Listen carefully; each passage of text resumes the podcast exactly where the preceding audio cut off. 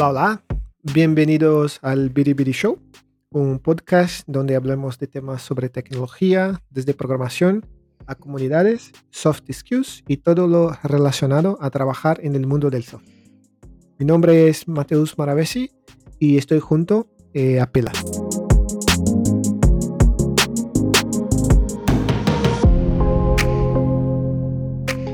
Hola, hola. Bueno, eh, hoy vamos a continuar un poco hablando del hiring process. Vamos a continuar con las preguntas abiertas que dejamos en el episodio anterior. Que mm, yo me quedé mal después de ese episodio. Me quedé con el.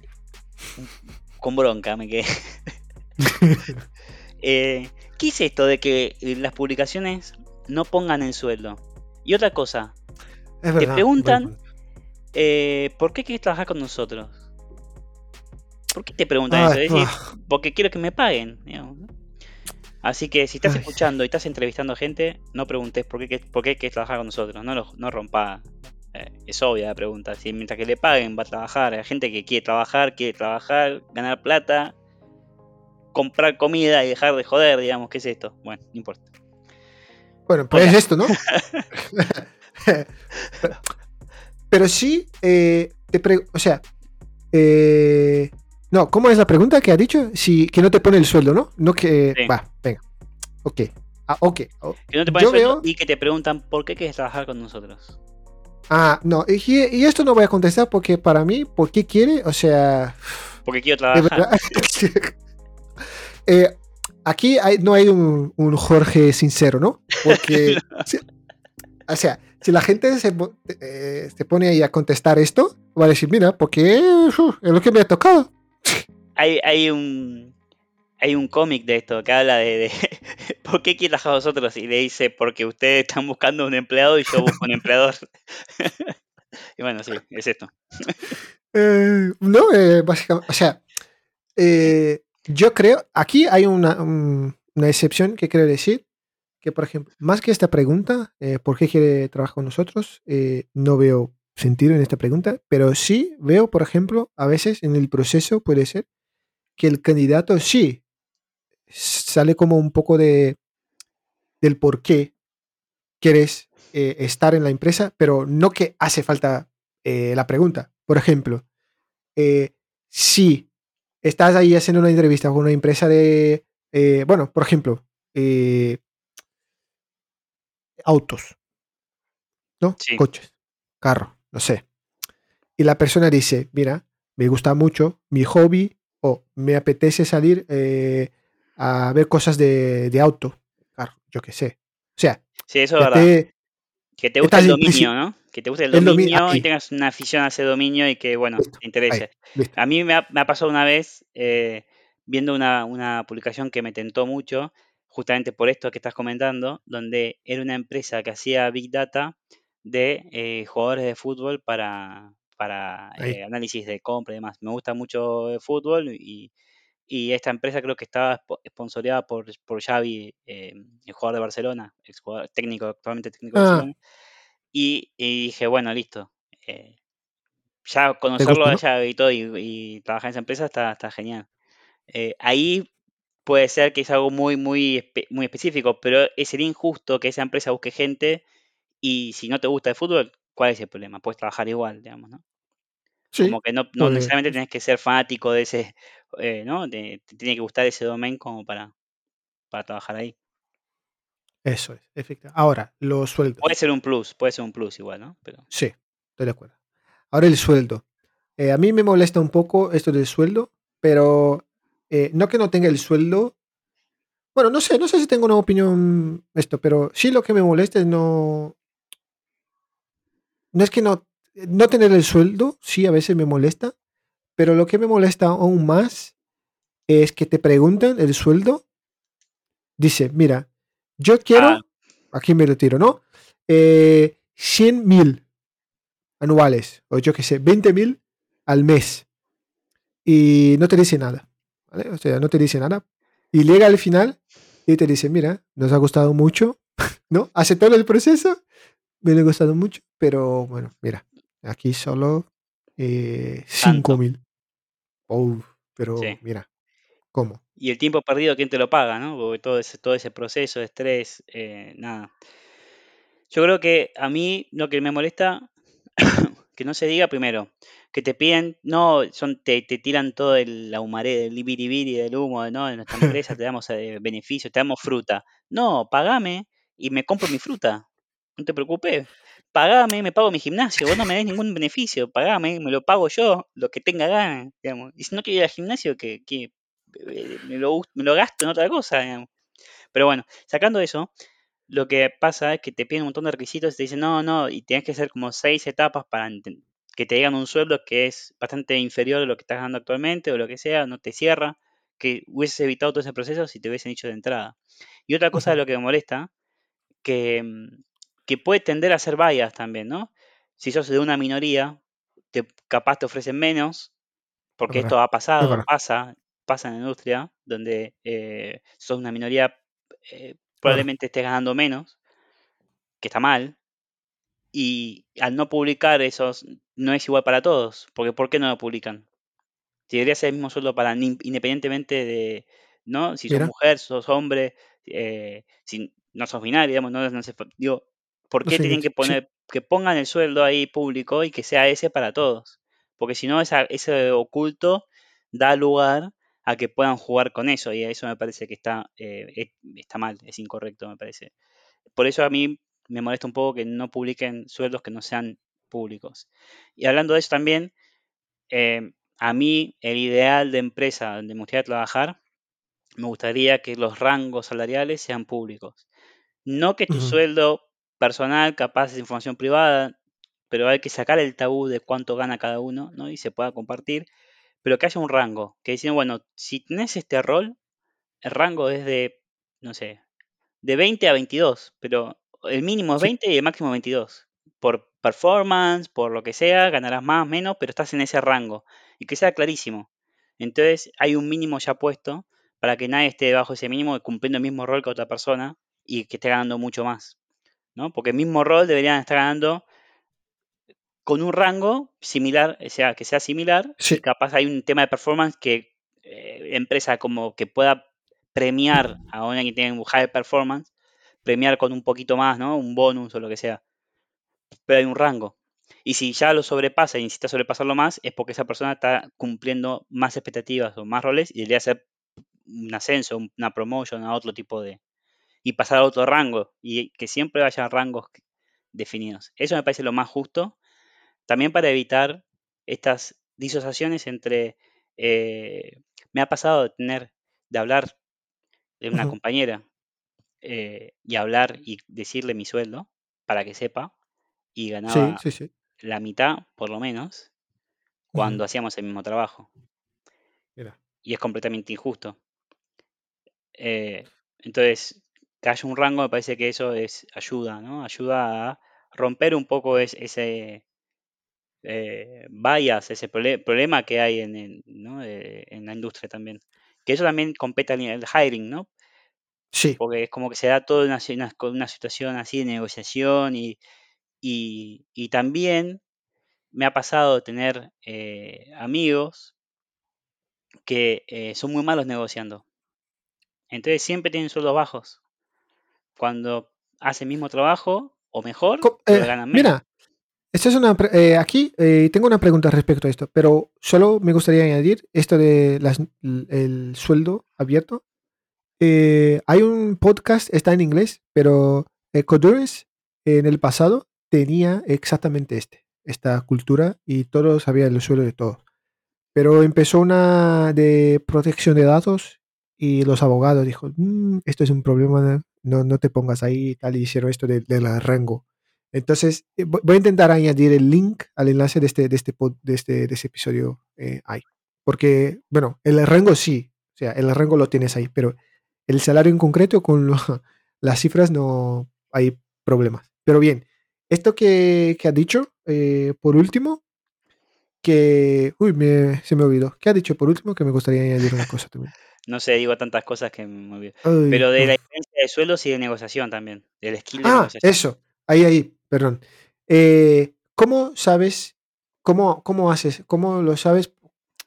O sea, yo aquí, yo, yo creo que me coincido con esto, pero ¿qué, ¿qué, tips tienes para hacer la negociación? O sea, ¿cómo empieza la negociación? O sea, en el proceso eh, de, de, selección o no, después que está, o cómo, cómo, ¿Qué, qué quiere decir con negociación? O sea, decir, mira, vamos, dame dinero, dame, más dinero. Em, yo siempre lo que hago es, es complejo el tema de negociación. Em, primero, busco mucho en Glassdoor. Después ponemos el link si quieren. Porque ahí pongo, hay gente que comparte sueldos y demás. Eh, dan mm. encuestas em, eh, de sueldos, estén actualizados en cuánto es el sueldo promedio en el país donde están aplicando, en la ciudad donde están aplicando, el costo de vida de la ciudad. Traten siempre estar viendo eso. Mm. Eso es por un lado. Entonces ya tienes una referencia al puesto que estás aplicando con lo que es en el mercado, ¿no? Todas las empresas más o menos se mueven siempre, por lo general, en una media. Hay empresas que pagan un poco más, hay empresas que te, pagan bastante menos, pero te dan un tag, ¿no? Te dicen senior y te pagan como si fuese junior en cualquier otra empresa. Y eso te, es tentador para si estás dando los primeros pasos, tener el, etiqueta que te permita después saltar a otra empresa y así sucesivamente. Entonces, hay un tema de negociación que siempre es eh, el rol que estás aplicando si ya es primera vez que aplicas ese rol, ¿no? Vas a pedir un poco, en la banda salarial vas a pedir un poco menos, que si ya tenés experiencia en ese, en ese rol y vas a pedir la banda salarial un poco más, porque ya estás para pasar a otro. Ahora, ¿cuánto pedir? Es siempre un tema.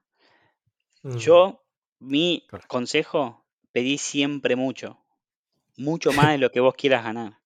Porque las empresas te van a sorprender cuando te respondan que sí o te respondan que eh, no pueden tanto, pero te dan tanta otra plata que es más de lo que vos ya esperabas. Entonces, para mí siempre es pedir mucho y nunca puedes pedir barbaridades también y quedas por fuera, quedas completamente descartado, ¿no? Pero digo, dentro de lo razonable, pedí más. Y otra cosa que eh, yo empecé a pedir hace un par de años es el hiring bonus. Que a mí me lo ah, dijo, una persona me dijo, es muy común, y yo no sabía esto, y me dijeron, es muy común pedir jardín bonus. Y yo le dije, ¿qué es eso? No sé ni qué es. Y es un bono de contratación. Y muchas empresas tienen esto reservado. Tienen esto considerado y lo tienen reservado y te lo negocian y te lo dan. Em, y esto es como un trick unlock, viste, como que el cheat, que descubriste el truquito ahí. Y, pero, y me ha pasado empezar a pedirlo y empezar a... a van empresas que no, no lo tienen, no lo dan, pero sí me han dicho, mira, en compensación te damos eh, más salario. O sea, como que ellos ah, solo te negocian eso porque Harry no tienen, pero sí tienen otro, tienen, te dan, te lo dan por otro lado. Y ese es un algo como para desbloquear ahí otra charla de negociación. Maravilloso. Y aquí, eh, los oyentes, si así, ¿no? Por si acaso, eh, los apuntáis de nuestro, a trabajar con nosotros, eh, decir que escuchar a nosotros, porque ahí, o sea, no sé, pero supongo que mira, vamos a recibir el. Eh, estoy aquí. El en vivo, bonus. Intentando, sí, estoy aquí en vivo intentando eh, aplicar el truquito. A ver si sale alguna cosa, ¿eh?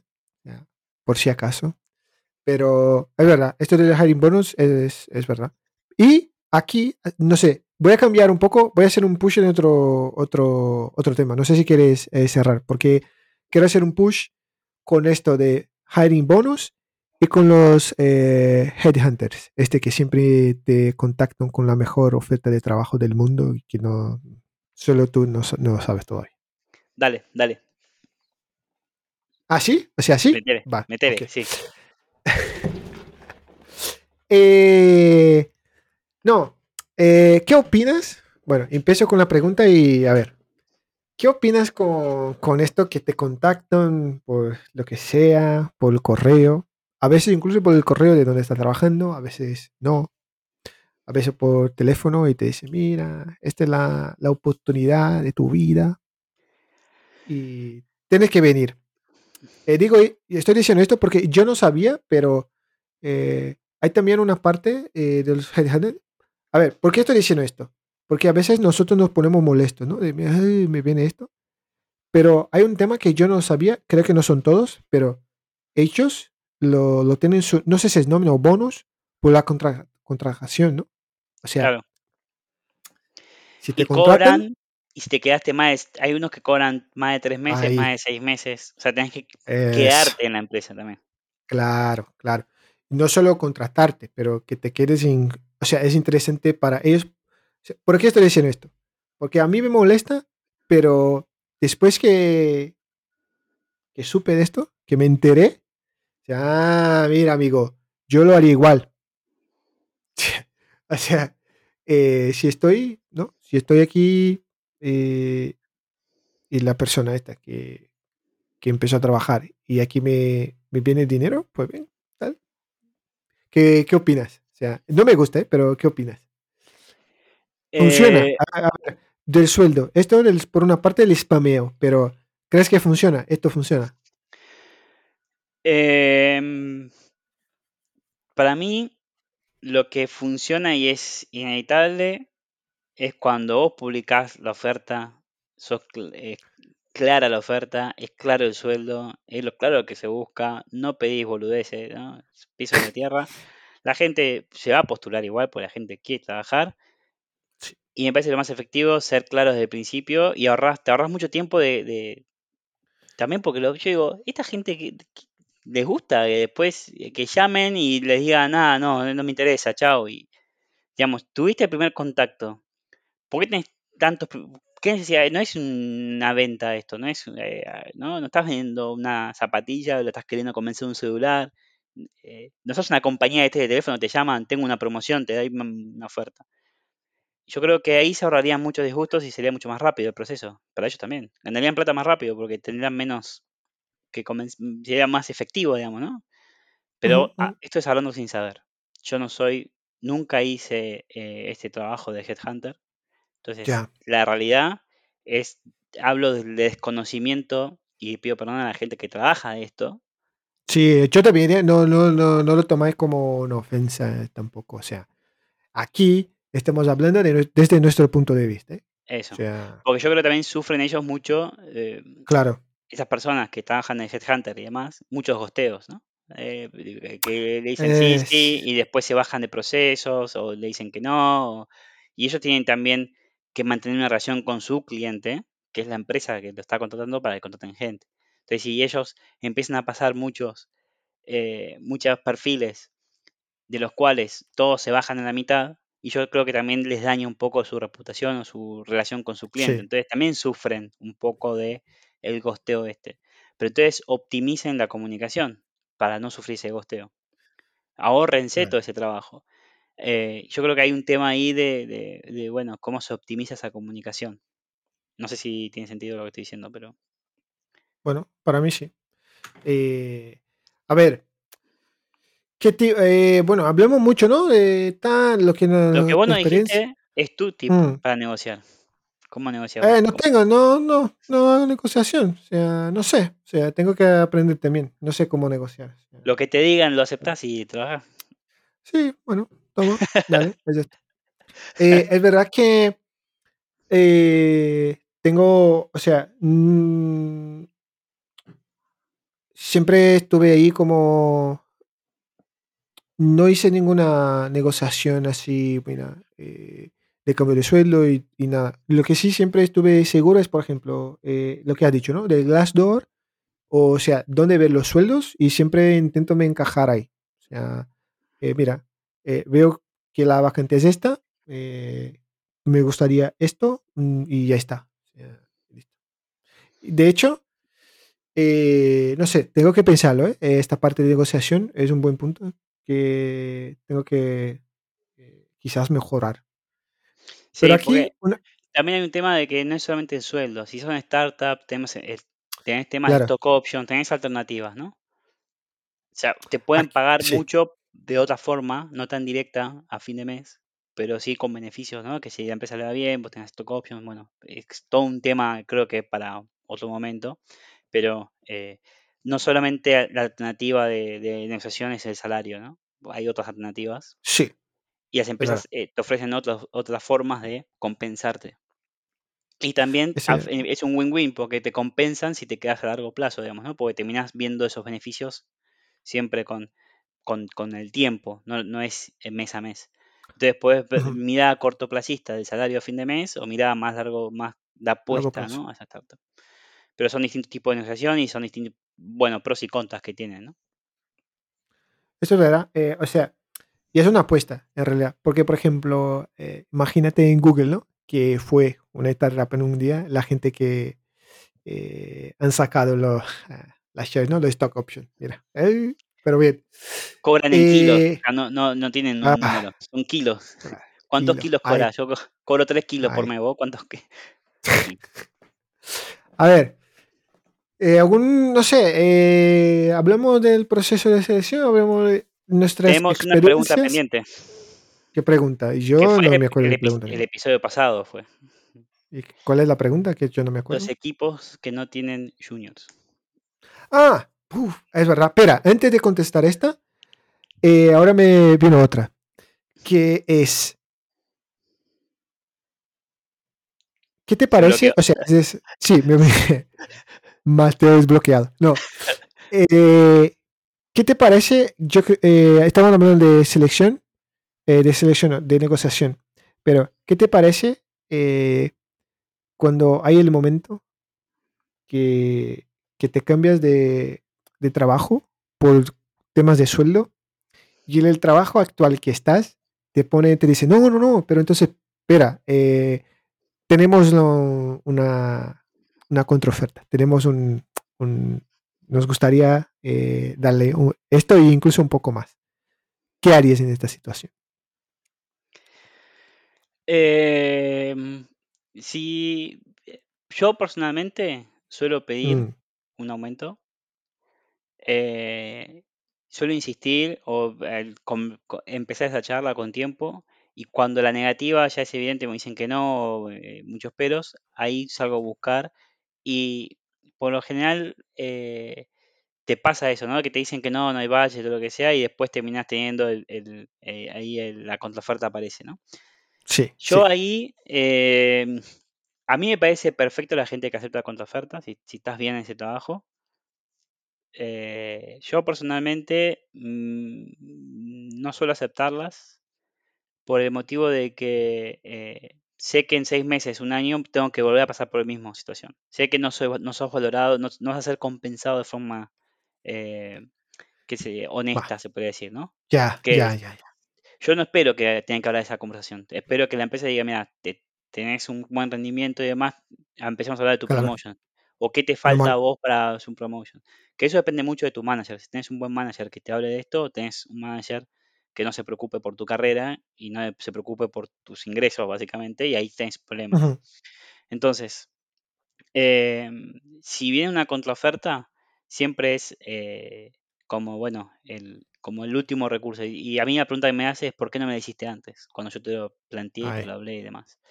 Eh, y eso, yo soy, prefiero irme a otra empresa ya si tengo negociado y me, sirve. Ahora, si la contraoferta me, me, serviría, realmente es una buena contraoferta y es, o sea, si yo lo hablé con mi manager, mi manager me dijo, mira, no me está dando, no me está dando resultado, no lo puedo decir, porque también hay un tema cuando uno pide un aumento de que, cómo ayudas a tu manager a que pida el aumento, o sea, que le aprueben el aumento para vos, ¿no? Entonces tienes que ir con, con motivos, con pruebas, ¿no? Y se va hablando en one on one o lo que sea. Supongamos que hay una buena voluntad por parte de tu manager, una buena relación, y con tu vida, o sea, con tu eh, oferta y posibilidad de pudo tener esa, esa fortaleza en negociación para pedir un budget, es otro tipo de conversación, me parece. La contraoferta. Tiene más sentido. No sé si me estoy yendo un poco. Sí, sí, sí. respondí, no, no. respondí nada, básicamente. Pero para eso estamos, así, o sea, este podcast es para esto. ¿Y vos qué haces en este caso? No, no sé. Eh, chao, listo, chao. No, no hago nada. O sea, en este caso, ¿qué está diciendo? O sea, 100% de acuerdo. Pero si ya lo has preguntado y han dicho, eh, ah, sí, quizás, puede ser, sí, no, quizás. Y después te viene una, una oferta y te vas y te dice, no, no, ahora sí, ahora sí lo tengo, pues, pero no. Entonces, mira, Por eso ahí me parece clave eh, la postura del manager, o sea, de tu manager en ese momento. Si fue honesta y te dijo, mira, no puedo negociar, no me dan budget, no puedo, no puedo demostrar o me falta... Ah, no, sí, claro, estoy de acuerdo, sí, sí, sí. Y que con tu vida sí lo puedo fundamentar y si le en el budget y si te lo puede dar, creo que hay una conversación totalmente distinta de eh, no, no tengo, no, no se puede aumentar ahora. No, no, no, no, no. Y después cuando te vas, ah, sí tengo. Porque ahí ya no es transparente la comunicación con el manager. 100%. Creo que cambia mucho ese, detalle, pero cambia mucho, me parece. Claro, claro. No, estoy de acuerdo. O sea, es la conversación. O sea, estoy diciendo así en plan mucho tal, pero sí, estoy de acuerdo. Va, ok, listo. Eh, contestada. Y la pregunta esta, ¿no? Eh, la última. Si son seniors, si no tienen juniors. ¿Es esto? Eso, eso. Ay, ay, ay, ay, ay. Para mí, no. Lisa y llanamente. Si vos no sos capaz de hacer mentorship o compartir conocimiento, no puedes. Eh, no, digamos, un equipo no puede avanzar si no tiene eh, gente que esté aprendiendo y que haga las preguntas que son muy sanas de alguien que que hace ver cosas muy que, digamos, tenés un proceso en tu onboarding, tenés un, cómo está tu onboarding, si es, eh, no es eh, apto para que una persona pueda arrancar y lanzar un proyecto, tenés un problema en tu onboarding. Entonces te hacen, yo creo que una persona que entra, que está dando sus primeros pasos, hace muchas preguntas muy buenas para el, que sea un proyecto sano, se puede decir, ¿no? Que tengas un proceso de onboarding, que tengas eh, buenas prácticas, por ejemplo, de pipelines, ¿no? Que no te puedan, esto de que tiran producción, uy, la culpa de este que está empezando, que no sabe nada. Ya, eso ya es retóxico esa empresa. Entonces, si tienes buenas eh, prácticas, eh, buenos procesos, personas, estas personas que están empezando son las que hacen ver que tengas un proceso no, me parece. Porque si es un proceso fácil, pueden empezar, se pueden adaptar, hay tiempo para capacitaciones, hay tiempo para aprender, hay pair programming que puedan estar haciendo pair programming con alguien con más seniority que les pueda enseñar y puedan nivelar, tenés eh, unas grandes capacidades y tenés estar dando un equipo que está que puede em, autogestionarse y, evolucionar como equipo, ¿no? Y aprender y crecer como equipo. Y yo creo que también una persona que es, eh, ayuda a una persona senior a la, la, paciencia de no escribir tanto código, sino más eh, de capacitar mentorship y, ayudar a, que eh, las personas que están dando sus primeros pasos evolucionen y puedan eh, tener más autonomía. Y eso creo que habla de un crecimiento, ¿no? porque vos puedes ser el mejor programador del mundo, pero si no hablas con, sos el cowboy, no hablas con nadie, es un problema, ¿no? entonces creo que falta ahí el tema este de mentorship. Y empresas que no busquen junior me parece que se están cortando los pies, se están autoponiendo una traba, porque el mercado es muy difícil conseguir gente, ¿no? Es como que está colapsado, hay mucha oferta y poca, o sea, hay mucha demanda, perdón, y, poca oferta. Y, entonces, si uno expande la búsqueda y capacita gente y, ayuda a que más gente entre en el, rubro, siempre hay, es un beneficio, es un win, ¿no? Eh, gana toda la industria, ganamos todos con eso. Entonces hay que ser más welcoming para eh, primeros pasos y tratar siempre de hacer un push por que entren más personas que estén dando pasos iniciales. Porque para mí eso ayuda mucho al, equipo, a que haya buena comunicación, a que se puedan hacer preguntas, eh, que puedo decirlo, preguntas que parezcan obvias, porque capaz no lo son, ¿no? Y, que puedan preguntar, que haya un ambiente donde se pueda preguntar y demás, parece que es muy sano. Y perdón, me extendí muchísimo en mi respuesta, no sé vos, Mateus. No, no, no, dale, perfecto. Eh, 100%, o sea, de acuerdo. Y solo una cosa que, eh, que se supone que son obvias, obvias, pero ¿y si son? ¿Qué problema hay de afirmarlas de nuevo? O sea, Eso. te cale el brazo. O sea, eh, si es una pregunta que ya lo han contestado y lo contesta de nuevo, eh, te corta el dedo. Te sale, la mano te sale. O sea, ¿no? Bueno, y aquí no sé, el gredito de arena creo que ya lo ha contestado todo.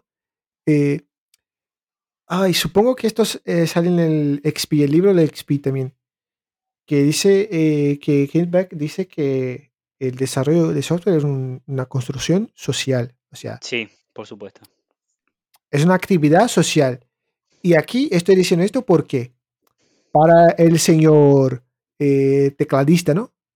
Que crees que Seniority o eh, lo que sea está, eh, hay una conexión de el código, o sea, puro, solo por el código, el hecho de tener el código, escribir el código por el código o yo qué sé, solo porque sabes cómo va el V8 de JavaScript que compila y yo qué sé. No, no es esto. Eh, hay también una parte eh, que, has dicho. Eh, que va con, la, con, los, con quien está empezando la carrera, de, hablar, de comunicarse, de, por ejemplo, de fomentar esto, ¿no? De traer las personas, o sea, claro, habrá preguntas obvias, quizás para ti sí, pero para otra persona no. Y estoy diciendo esto porque me gustaría también de, de cambiar un poco esta sensación, yo lo que sé, ¿no? Que la gente tiene, que el programador, o lo que sea, el diseño, lo que sea, que es solo hace código y no sabe hablar, o sea, no sabe comunicar. Que sí, o sea, estoy de acuerdo. es difícil, la comunicación es difícil. Pero porque no queremos, no porque no podamos. Pero eh, se hace necesario, o sea, es un tema que, que bueno, hace falta. Y bueno, listo. Y por mi parte, listo. Es esto. Sí, estoy de acuerdo. Y creo que no es senior. Sí, estoy de, estoy de acuerdo. Si crees que es senior solo porque escribe más código, si ves el chart, ¿no? De GitHub y tienes ahí todo en color y te crees que es senior, pues hago una invitación a pensarlo un poco más.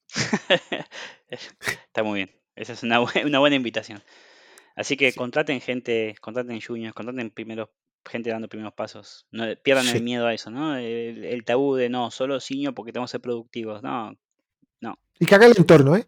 Que lo contraten y que haga el entorno que sea welcome, o sea, que inviten a las personas y que no, no contraten por contratar, que, hagan esto correctamente. Esto es un tema de cultura, de prácticas, ¿no? De buenas prácticas. Eh, y hay un tema ahí, eh, una cosita más, y esto ya me parece es una, un bias para mí, eh, que hasta es conviene contratar gente dando sus primeros pasos o y demás, porque vos como empresa podés enseñarles en tus prácticas desde el principio, sin sus mañas, sin sus sin malas prácticas, porque están aprendiendo, y los podés moldear a tu cultura, a tu forma de trabajar, mucho más rápido. Porque no tienen que desaprender nada, digamos, ¿no? Eh, entonces, vas a tener una persona que en seis meses va a estar eh, mucho más capacitada en, tus formas de trabajo que capaz alguien que tenga 15 años de experiencia en, su forma de y diga, no, no, yo siempre lo hice así y esto se hace así porque lo hice toda mi vida así, que me ha pasado. Entonces, una persona que se siente aprendiendo es una esponja, que quiere aprender, está 100% eh, motivada con, el, con todo, entonces... Pero, espera, ¿qué te ha pasado? Eh, ¿Has dicho esto a una persona o una persona te ha dicho esto? Que mira, no, no, es así, chao. sí, me han dicho esto. Eh, de, no, esto... sí. Y, y, esto era con tema de los test. Ah, Hablando un poco, uh, me decían, no, yo jamás, no, todo siempre hice así, no vos no sabes nada, yo soy más grande, tengo 15 años de experiencia, uh, tengo no sé qué, bueno que una persona que recién empieza no te va a responder eso, te va a preguntar por qué, te hace preguntas más. De hecho, te hacen reflexionar mucho, porque te preguntan cosas que a mí me ha pasado, me han preguntado, em, bueno, ya no me acuerdo, pero muchas preguntas que, siempre las hice de una forma y nunca me pregunté por qué, cómo es. Y son muy, muy buenas porque te hace reflexionar, te hace, bueno, a ver por qué, bueno, eh, pensémoslo, digamos. Y son esponjas, ¿no? Que más que decirte, no, esto no se hace así porque tantos años, o que sea, tiran un, ¿por qué? Que es una pregunta que a mí es fundamental, me parece que preguntarnos siempre por qué, qué estamos haciendo, el why, ¿no? ¿Qué, ¿Por qué hacemos esto? Y eso ayuda muchísimo y hace que sea un equipo muy sano, que se hagan estas preguntas de forma constante. Em, y, eso, ¿no? Lo puedes capacitar, lo moldeas a, la cultura de tu empresa y básicamente vas a ser una persona eh, capacitada eh, y, y, con ganas de aprender, motivada mucho más rápido. Hasta, por eso digo, y te termina siendo, si lo mirás a, modo empresario, capitalista y de recursos, antes hablamos de recursos, ¿no? De lo mal que es sí, mezclar recursos. Incluso así te termina sirviendo, numéricamente te rinde más, porque tenés más personas. Tenés que entender que a, tu senior 10X eh, y con todos los tags, etiquetas y demás, en vez de ponerlo a producir, ¿no? Eh, código, recurso puro, lo ponéis a capacitar y, y terminas teniendo un, win. Terminas un, poco, un pequeño delay, pero después ya vas, eh, como que tu curva de productividad va, a ser más, mayor a largo plazo. Sí, eh, throughput, es verdad.